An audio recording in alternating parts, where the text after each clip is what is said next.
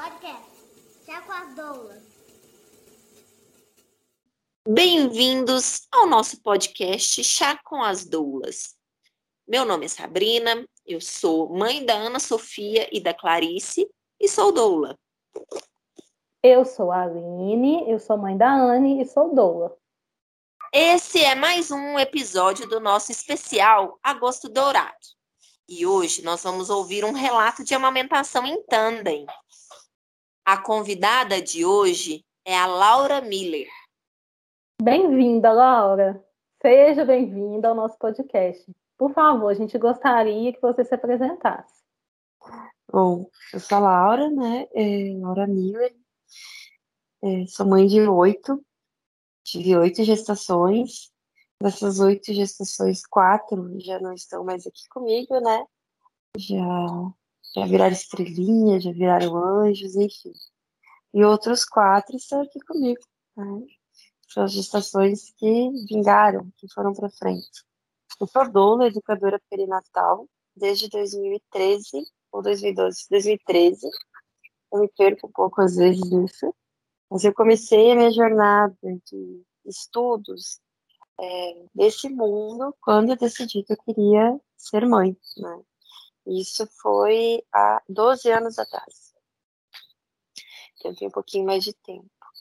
É, e como maioria da história das doulas, eu me tornei doula após sofrer a violência obstétrica. Por mais que já estudasse sobre o tema, que eu já conhecesse sobre o tema, é, eu achava que só a informação bastava. E só a informação não basta. Você precisa saber o que fazer com essa informação, aonde buscar outras fontes de informação também. E há 10 anos atrás, a gente ainda estava engatinhando nesse processo, né? E foi há 10 anos atrás que eu sofri minha primeira violência obstétrica. E foi após ela que eu decidi, então, me tornar doula.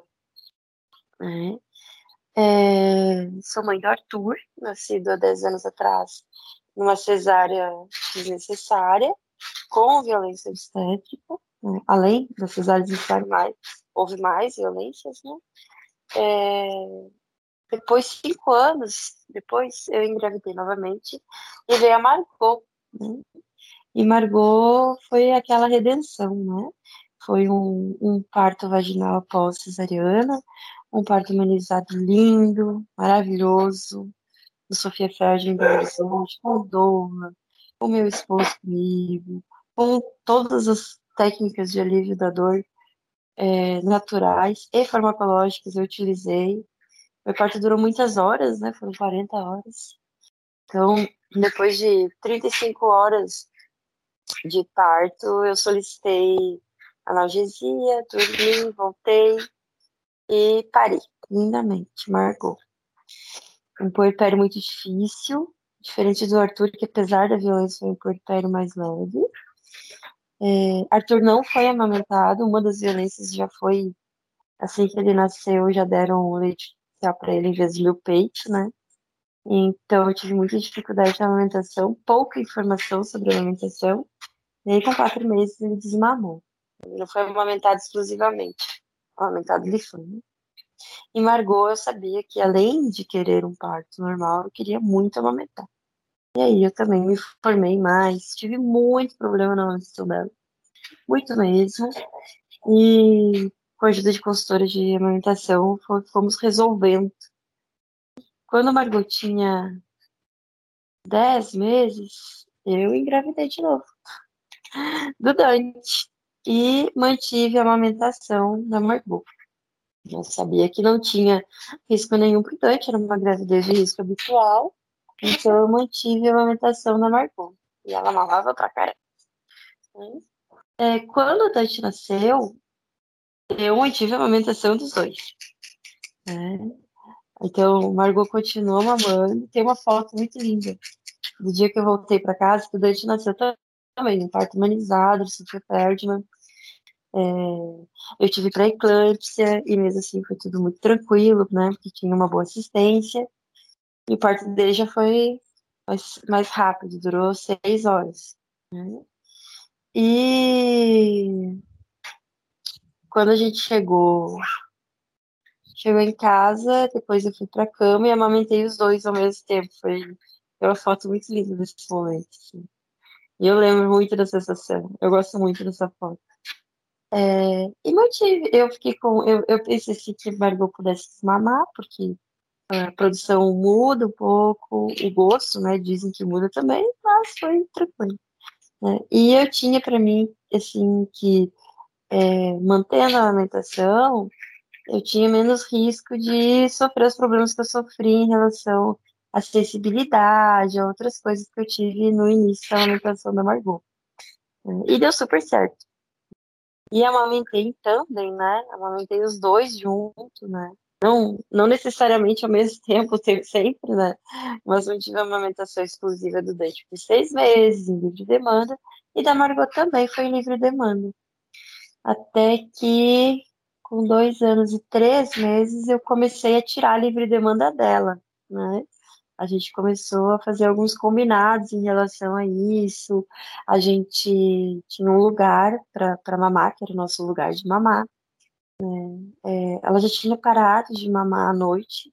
E isso foi natural, esse desmame noturno foi natural. Um sonho, né? Toda mãe quer dormir um pouquinho mais. E o Dante sempre foi uma criança que dormiu bem. Então, isso me ajudou bastante. Né? E quando o Margot tinha dois anos e seis meses, a gente estava em Juiz de Fora. É, eu formo outras doulas desde 2016. Esqueci de contar essa parte. No puerpério da Margot, a egrégora nasceu, né? E outubro de 2016 a gente formou a primeira turma de doulas e egrégora. E de lá para cá eu não parei de formar doulas, né? Antes de forma presencial, viajando o Brasil inteiro, onde me chamava eu ia, e agora indo pro digital, né? É... Por causa da pandemia, a gente teve que se reinventar. E num desses cursos, em Juiz de Fora, Margot fez a última mamada dela e não pediu mais. Eu lembro muito desse momento, assim. Foi simples assim? Foi. Foi o processo, né? Começou com essa questão do cantinho do mamar. A gente. Era um cantinho no sofá. A gente só pode mamar quando estiver sentado aqui. E aí, então, tinha esse desconforto, né? De não ser mais na cama, de não ser onde ela queria. Então, diminuiu os pedidos. E depois eu comecei a contar. É...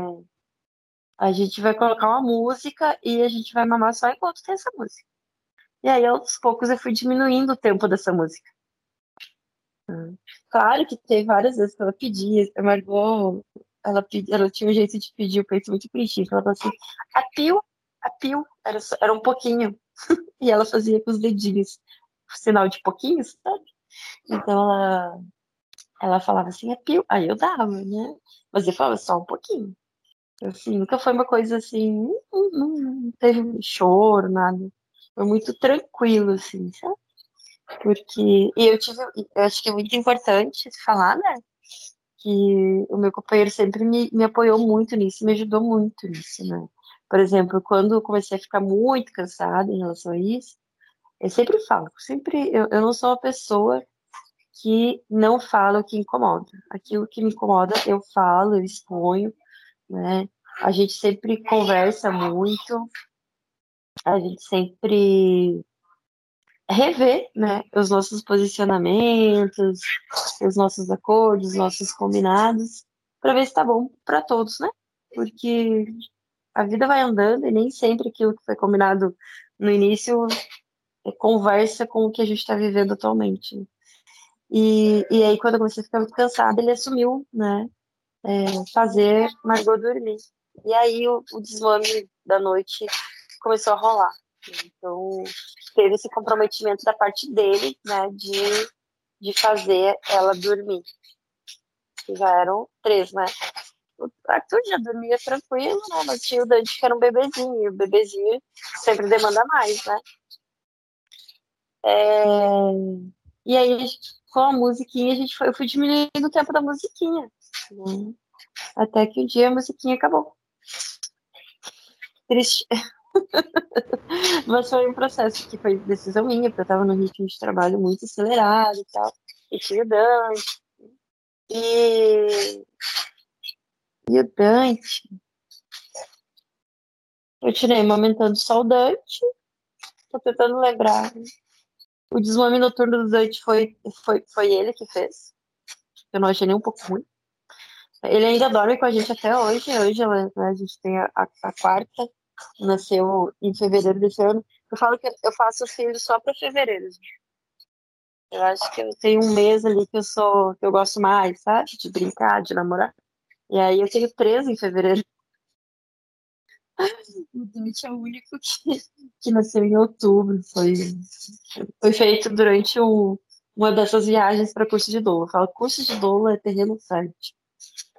Por isso que a gente está na, na fila da vasectomia. Deus nos abençoe, por, por favor. Ou fertilidade essa. Eu já disse que eu vou eu vou começar a vender o curso de doulas da egrégora como um curso de fertilidade. Fez, engravidou. De todas as 25 turmas, sempre teve uma grávida depois, ou duas, ou eu. Em quantas gestações você passou amamentando o filho anterior? Deixa eu pensar aqui. Eu tive minha primeira gestação, que perdi. Aí depois veio o Arthur. Aí depois tive outra que eu perdi. E aí veio Margot. Dante. Aí depois.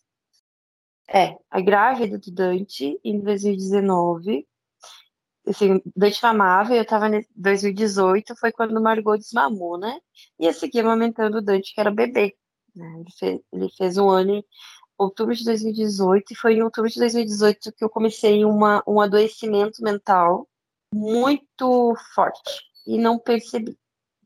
E eu continuei num ritmo cada vez mais frenético de trabalho.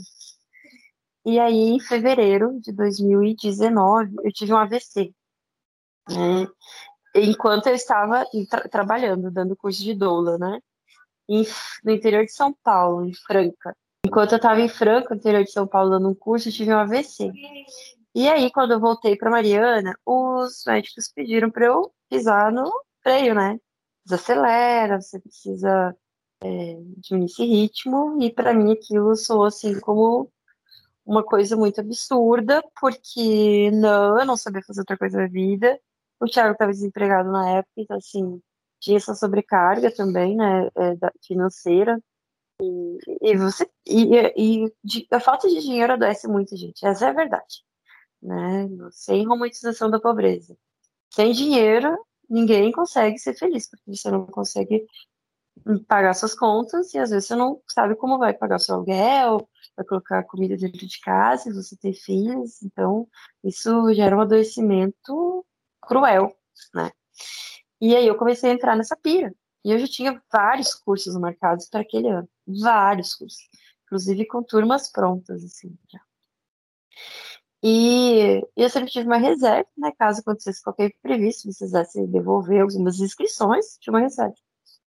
Mas era a nossa única fonte de renda, então ia entrando e ia saindo, obviamente, né? Era o que sustentava a nossa casa, pagava as nossas contas, enfim.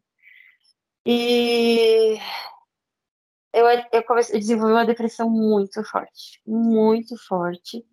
É, tive um surto, atentei contra a minha própria vida, precisei de muita ajuda e fui diagnosticado com depressão e transtorno obsessivo compulsivo. E o meu gatilho no toque é trabalho.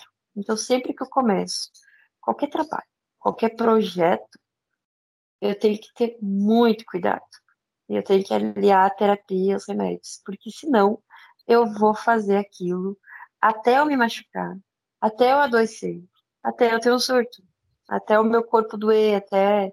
Enfim, se eu começo a organizar alguma coisa, por exemplo, eu podia fazer aos pouquinhos. Não, eu vou fazer aquilo até eu não aguentar mais, meu braço está doendo. Não sei parar, essa é a verdade. Né? E meu gatilho é trabalho. Então, eu tenho que ter muito cuidado. E aí, nesse processo, é, em 2019, é, continuei amamentando dois remédios de depressão e toque compatíveis com a amamentação, né? E deixei, a psiquiatra foi muito tranquila em relação a isso. Ela que chegou a orientar desmame, eu falei que não era uma opção, ela respeitou, foi muito ok. E aí eu engravidei E foi uma gravidez que veio assim para mim como sei, um, um sinal de, de que eu estava no caminho certo de desacelerar, né, de construção da família que a gente sempre quis, uma família grande, né, isso é parte do, do plano nosso, né. Não era uma, um momento ideal, né, mas veio. E a gente contou para as crianças, a gente comemorou essa, essa chegada. É, o bebê ia chamar René, né, independente do sexo. Ele chama René, e René partiu. E foi, acho que, da, da, das quatro perdas, para mim, foi uma das piores pelo fato das crianças saberem e a gente ter que representar o luto dessa forma para eles, né? No meio de uma depressão e tudo. Cada um teve uma reação diferente. Então eu amamentava ainda o Dante quando perdi René. É, e aí, Dante desmamou no início do ano passado.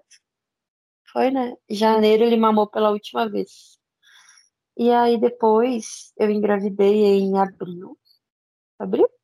Abril e perdi, né? Abril, aí eu perdi. Nesse, nesse processo eu já estava em investigação de um possível linfoma em mim né? Que em dezembro tinha notado alguns caroços no meu pescoço, eu já tive um tumor no pescoço que antes da gravidez do Arthur, né? Então, tanto que a gravidez do Arthur eu demorei para descobrir com 20 semanas, porque ficar sem menstruar para mim era normal, justamente com o tratamento e tal, né? Então, eu sempre falava assim, grávida, sei que eu não tô. Estava gravidíssima, saí do ultrassom sabendo que era o Arthur. É, e aí eu perdi, mas nada de voltar a menstruar, nada, e eu passando muito mal, e eu me conheço. Eu sou a pessoa que enjoa, enjoa, assim, eu engravidei e enjoa. É assim, meu corpo reage a, a, a, qualquer hormônio diferente de uma forma muito brusca. E eu tava enjoando, tava enjoando. Fiz ultrassom, útero vazio, e disse, não, tem alguma coisa, me conheço. Esperei mais um tempo, fiz o teste, lá estava o positivo. Eu disse, ah, senhor. E foi, esse foi um deslize, mas um deslize, eu lembro exatamente do deslize, inclusive. Esse foi. Porque eu só me dei conta depois. Putz, eu acho que. E foi assim, um período que eu não estava em período fértil, mas eu também estava ali naquela fase pós-fertilidade. Então, para quem é fértil, não precisa muita coisa. E aí veio Ângela, né? E Ângela, a gente não sabia que era Ângela ainda. Eu demorei para me apegar, porque eu sabia da possibilidade de eu estar com linfoma. E aí eu fui internada no HC em Belo Horizonte para ver. Porque eu falei, se tiver, a gente precisa ver se é compatível com tratamento ou não, porque no momento eu preciso me dedicar e pensar nos que estão aqui já, né? Então eu precisava saber se ia ser uma gravidez viável ou não. E aí, quando eu fui internada, descartaram linfoma ou glória, né? Mas levantaram a hipótese de eu possuir, né? Doenças autoimunes, por causa das perdas, né? É, quatro perdas, assim, já, já abre um gatilho, assim, né? De você pensar que pode ter alguma coisa. Eu ainda nem recomecei essas investigações, né? É, e quando eu saí do HC, o Thiago começou a piorar, né? Começou a apresentar. Ele até então sentia uma dor na coluna, uma dor no braço. Nada muito, assim, nenhum outro sintoma além disso, assim. Mas essa dor começou a piorar, a incomodar. Menos de 10 dias depois, o Thiago foi diagnosticado com linfoma, né? Já em estágio é, avançado. E se deu toda a nossa história de luto, né? Desde o meu AVC lá até, até esse ano, quando a gente começou a se reerguer, né? E o Thiago recuperou os movimentos, né? Ele chegou a ficar tetraplégico. Então, eu tive. Eu amamentei gestando, gestando, amamentei duas vezes. Os, os seus exames de pré-natal, nas gestações que você continua amamentando, tiveram alteração? Deixa eu pensar. Eu, eu não, teve não. não tive nenhuma alteração. Eu sempre tive anemia, né? Depois que Margot nasceu, eu, tive anemia, continuei com anemia, mas sempre muito branda, muito tranquila, só reforçava a alimentação, não, não tive problemas em relação a isso, assim. Você notou perda de interesse de algum filho, ou a Margot, ou o Dante, que continuaram mamando enquanto você esteve grávida? Porque muda o sabor, né? Pois é. Não, também não notei nada disso. Eu sempre fiquei muito atenta a isso. Não notei. E o Dante, o Dante teve aquela. Né, ele mamou. O Dante já foi um desmame mais, assim, mais pensado, sabe? Porque eu vinha nessa coisa do, da depressão e tal, mas eu queria muito amamentar ele até dois anos e tal. E, e aí eu viajei a, a, a, fazer um curso em Porto Alegre, no Rio Grande do Sul, e aproveitei, né, ele já, já tinha assim, já tinha ficado um dia sem mamar, dois, três dias sem mamar, ele já estava dando esses sinais. Então eu aproveitei a viagem, e aí eu fui um mês, que um mês fora, imagina. Quando eu voltei, a primeira coisa, mamar. E ali foi aquele momento, é agora. Ou eu mantenho a alimentação, ou eu aproveito esse momento e encerro aqui. Mas eu não tive coragem de encerrar assim, tipo. Eu, eu, eu, eu sentia que, que, é um ritual, né? Aquilo foi um, um, um, momento muito importante na nossa vida, na vida dele. Então a gente merecia uma despedida. Então, assim, eu, eu expliquei para ele que tinha acabado e tal, mas que, que às vezes um pouquinho ia rolar. Olha só. E aí teve um dia que eu sentei, me acomodei, eu chamei ele para decidir que queria mamar, expliquei que só tinha um pouquinho e que aquela seria a última vez que ele ia mamar. Tá? Então, assim, eu tenho muito, assim, me acomodei, eu fiz um, tipo, criei um ritual para mim. Acho que aquilo foi muito para mim também, sabe? De um marco de encerramento daquele, que é um, é um luto também. É uma luta, é uma resistência você amamentar é, porque eu amamentei quatro anos direto, né? Eu acho que eu fiz o cálculo desses quatro anos amamentando. É como se eu tivesse ficado seis meses direto com uma criança no colo. Surreal, né? Devia estar com os braços bem torneados já. e aí, quando, quando o Dante desmamou, quando o desmamou, eu pensei assim, bom, finalmente vou ter meus peitos para mim de volta, né? Era o meu sonho ter um intervalo, assim, tipo, ter um, um tempo de corpo só mesmo, de coisa e tal. E aí eu engravidei. a nossa meta eram cinco filhos, né? É, mas nós paramos. A gente tem oito, né? Mas a gente queria cinco aqui. Mas desse útero aqui não sai mais, não. Eu tive muito problema na gravidez da Ângela, né? É, tive diabetes gestacional, eu tive que fazer controle pressórico e tal. E eu passei muito mal. Eu sou uma pessoa que desde a gravidez da Margot eu passo muito mal, né? A do, do Arthur, não. Se só enjoo, né? Enjoo muito. Mas da Margot, um dos primeiros sintomas, além do enjoo, foi dor. Eu libero a relaxina, que é um hormônio que a gente libera lá no final da gestação, né? Para relaxar os ligamentos, para ajudar a pelve a, a, a, abrir, né? Até a dilatação. É, eu libero no início. Então eu passo a gravidez inteira com dores absurdas, absurdas no meu quadril. Para andar, para levantar, para qualquer coisa, parece que meu quadril está muito solto. E aí nada daquilo que a gente conhece, que os outros conhecem, reboço, porque o reboço quer fazer relaxa mais. Então, assim, ele alivia a dor, mas ele também vai fazer liberar mais laxina, então vai doer mais. Então, assim, foi muito complicado. Eu falei assim, que eu não encerrei ali esse processo de gestação. Mas a gente pensa em aumentar a família de outras formas, né? Não, desse útero não sai mais. Mas esse coração o coração do Thiago, a gente sente que tem lugar para mais filhos ainda. Então vamos ver o que, que o futuro nos reserva em relação a isso. E eu tô curtindo muito essa alimentação agora também, sabe? Tô... Acho que é a alimentação mais tranquila de todas que eu tô tendo, assim. Então, uma coisa leve, uma coisa que eu desejaria para todas as mulheres, essa alimentação agora, assim. Muito tranquila, muito suave. Né? Espero que continue assim. Você chegou a ter fissura na mama alguma vez? Eu tive na de. Na de Margot, né? Margot eu tive fissura, eu tive candidíase mamária. Eu lembro que teve. O pediatra falou que isso não existia. Aí eu ri, né, querido?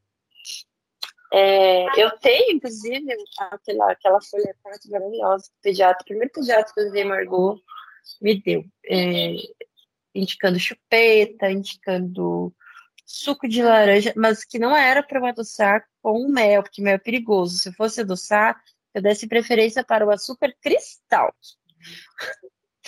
Eu tenho isso por escrito, gente. 2016. E perturbação da amamentação, você teve? Tive, tive. Nossa, tive perturbação na amamentação. Tive perturbação na amamentação com o Dante. Mas não foi gestando, né? Eu tive, nossa, gente, que coisa. E eu demorei para entender a perturbação na amamentação, né? É, foi muito no período que eu estava já em adoecimento mental, né?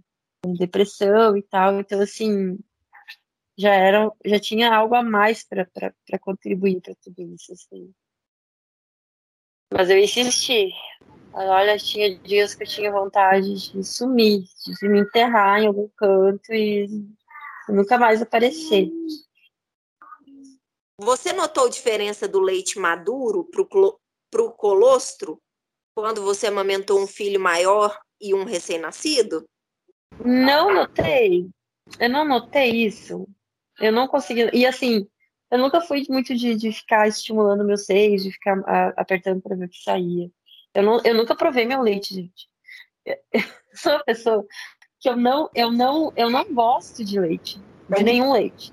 E, e, a minha, o meu, a minha versão a leite é tanta que nem o meu eu provei. Eu não sei que gosto tem o meu leite. Eu sei que tem gente, como assim você nunca provou seu leite? Não, não, não, eu não gosto de leite, não interessa o leite. nem meu.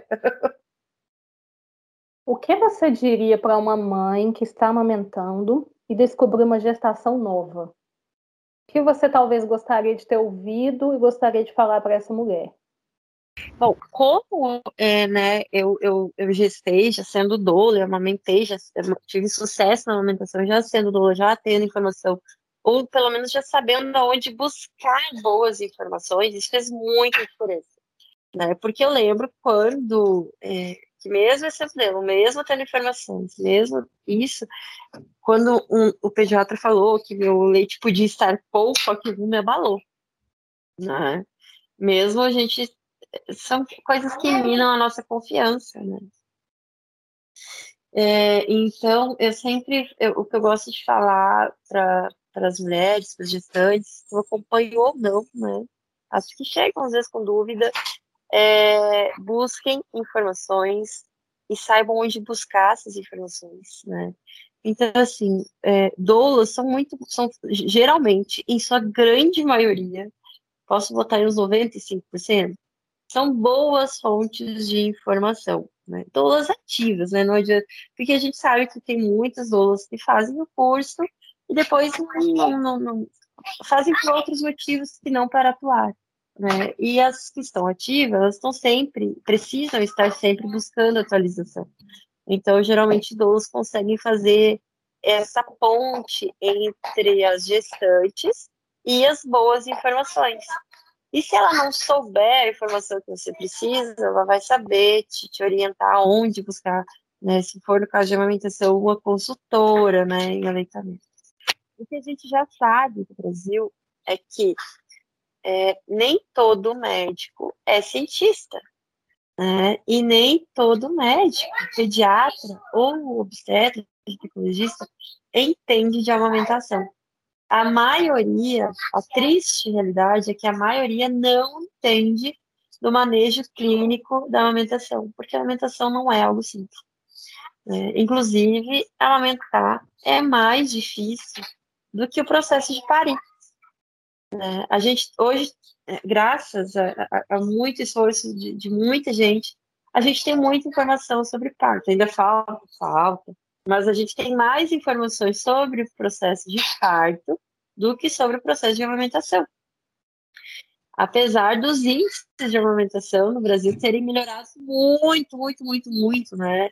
aquela, aquela fala de que a amamenta só 54 dias já caiu, né? Não é, não é mais isso, né? Se amamenta mais hoje em dia. Os índices de amamentação melhoraram significativamente, mas dá para melhorar muito mais, né? E ainda se vê, porque assim, a indústria né, farmacêutica, ela também está na amamentação.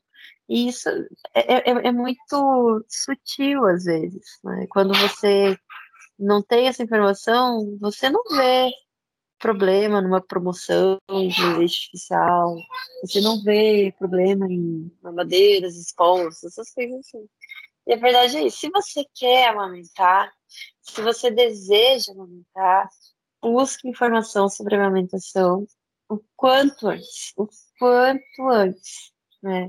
Não tenha mamadeiras, porque é, é nas noites de cansaço, você vai querer dar uma e ela não é a solução. Ela pode causar mais problemas ainda para você. E falta de experiência, tá? Quando Margot teve todos os problemas é, na alimentação, eu pensava, ah, se tivesse uma madeira, dava para essa menina leite que tivesse aqui na geladeira, eu dava. Né? Porque a gente fica, a gente fica, é um momento de muita, de, de transição intensa, né? de transição intensa, puerpério é uma transição muito intensa, né, de fase na vida de uma mulher, e, e a amamentação, por ser tão complicada, não ser é, tão instintiva quanto se pensa, ela nos causa muita frustração e às vezes muito cansaço no início, né? Quanto mais informação, mais preparação você tem, melhor você vai saber lidar com os problemas que vão aparecendo e menos essa sensação você vai ter, né?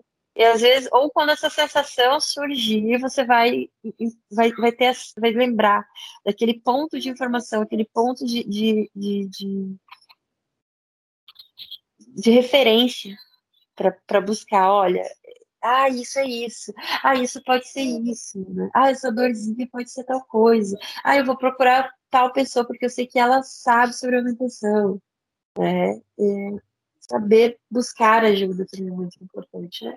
E hoje em dia, né, é, é, eu acredito que as mulheres que estão ouvindo esse podcast é porque elas estão atrás de informação, né? E elas têm acesso à informação, senão elas não estariam aqui ouvindo esse podcast. Então, eu acredito que, que se vocês estão ouvindo isso, é porque vocês já sabem os lugares para buscar informações né? Então, e, e, replicar isso, né? Eu sempre falo que, é, puxando o sardinho para o lado das doulas, curso de doula deveria ser feito por qualquer mulher. Não necessariamente para você ser doula, mas como parte de educação sexual, inclusive. Aquilo que a gente não teve lá atrás. Né? O que a gente teve lá atrás, eu não sei de qual geração vocês são, eu sou da geração cringe. eu sou cringe é, a educação sexual que a gente recebia DSTs, né? Hoje nem se fala mais DSTs, são ISTs, né? DSTs, sexo engravida e menstruação. Era isso que a gente via. E como não engravidar. Eu lembro, gente, eu tinha um pânico de gravidez, porque eu lembro direitinho de uma aula de educação sexual na escola, onde mostrava tudo que era quando, quando a mulher ficava grávida, tudo que tinha que fazer. E mostrava a miniocentese, né, aquele exame de enfiar uma agulha na barriga para fazer o exame do líquido amniótico. E aquilo foi passado para nós como um exame de rotina. E eu fiquei pensando assim, nunca que eu vou ter um filho. Imagina essa agulha desse tamanho adentrando a minha barriga. Então, assim, por isso que eu falo que o curso de doula é, é não, não precisa ser para você ser uma doula, mas para você acessar informações básicas sobre seu próprio corpo, sobre seu, seu próprio processo, né, de fertilidade, reprodução, sexualidade, tudo, né. Então, eu sempre falo isso, que o, o curso de doula é, ele abre essa porta, né? Que é uma porta que a gente que a gente não tem acesso, né? Quem me dera ter acesso a essas informações antes, né? Inclusive até a relação da nossa, sexualidade em relação ao prazer, né? Porque educação sexual não fala de prazer, ela fala, ela mete medo. Né? Então, a educação sexual que eu recebi, né, nos anos 90 lá, é, é uma, era uma educação sexual de medo. Né? De medo da gravidez na adolescência. Então, assim, e, e, e, e, óbvio que o tesão vinha, né? É, é, é, normal, é natural isso. Então, ninguém falava o que fazer com esse tesão. Tem que lute e não engravide. E a gravidez era uma coisa assim, que a menina tinha que cuidar. Né? E a gente, e, e isso se perpetua até hoje, né? É, é... Engravidou porque quis. É... Pílula tá aí, né? Ai, o cara não gosta de usar camisinha, sabe? Tanta coisa. Aí isso também, né? Só se falava, só existia camisinha também como método de proteção. Tinha que se sujeitar a isso, porque, né, afinal de contas, a gente, primeiro prazer do outro, né? Durante muitos anos. Credo. Quanto mais boas informações a gente repassar, melhores, vai melhorar os índices de amamentação, vai diminuir os índices de STs, gravidez na adolescência, vai aumentar os índices de satisfação no, no, no sexo, né? É, melhores relações sexuais, melhores relações mais satisfatórias e mais com mais conexão, digamos assim, né? Não que toda relação tenha que ser amorosa e romântica, mas ela tem que ser prazerosa para as duas partes, né? É, afinal de contas, né? É para isso que que a gente tem órgãos específicos para prazer. Nós, mulheres, então, temos um que foi feito só para isso, gente. Né? Eu falo mulher toda organizadinha ali, né? Uma coisinha para cada coisa. Tudo ali, ó, bonitinho, organizado. É, eu estou me referindo, obviamente, a mulheres, porque é o, é o público que eu, que eu, que eu mais, mais alcanço, né? É, tem as pessoas trans, né? É, homens trans também têm clitóris, né? Então a gente tem que deixar claro isso. Eu sempre falo para o público que, que mais me assiste, mais me ouve, enfim. Então, quando eu falo assim, é por causa disso. Não que eu não vá falar para pessoas trans também. Laura, fala sobre o seu trabalho, o seu curso, onde as pessoas podem te encontrar. Bom, eu me reinventei com muitas, né, durante essa pandemia e migrei para o mundo digital. Então, hoje eu sou, eu falo que eu sou uma mulher multi. Né, eu trabalho com várias, várias frentes, né? Mas a doula é aquela coisa, é a paixão da vida, né? Então eu voltei a doular agora, né? Eu estava afastada das doulagens, eu estava muito focada é, na minha família e tudo isso. Então eu voltei a doular. Antes eu estava só dando curso de doula, né? Dando alguma consultoria aqui, outra ali, mas atendendo como doula eu não estava mais. Estava replicando doulas. Agora eu estou fazendo tudo. então eu voltei a doular, atendo Ouro Preto, Mariana e Belo Horizonte. Né? É, as pessoas podem encontrar no meu Instagram, que é arroba Laura Muller, com dois L's. Muller, S no final, Mullers. É... O curso de doulas egrégora vai, vai, vai voltar, né, agora em setembro, né, de forma digital, com equipe nova, com conteúdo novo, com várias coisas novas, muito bacanas, bônus incríveis. Né? Nossa equipe agora vai ter a Mari Coraiola, que é uma doula incrível. Ela vai dar aulas muito boas dentro do curso de egrégora. Vai ter eu, continuo lá dando aula. Vai ter a Jaqueline Lourenço, que é uma doula incrível, foi minha doula em dois dos meus partos. Uh, a Sam, doula da Casa da Doula, também vai estar com a gente para dar aula de marketing para as doulas. E eu lancei recentemente o doula de casa, né? Que é para mulheres que, que não têm doula na sua cidade, ou que moram fora do Brasil, tem muito essa demanda, né, de gestantes brasileiros fora do Brasil. Então, eu sou uma doula à distância, né? Eu consegui desenvolver um método que eu consigo suprir muito bem é, essa, a distância, né? A gente precisou se adaptar. E esse recurso hoje, o digital, tem muitos recursos ótimos, né? Que a gente tem aprendido a utilizar. É, tudo isso você tem, tem acesso lá no meu Instagram. Muito obrigada pela sua participação, Laura. Adorei. Laura, foi um prazer conversar com você. Muito obrigada. Obrigada a vocês. Um beijo.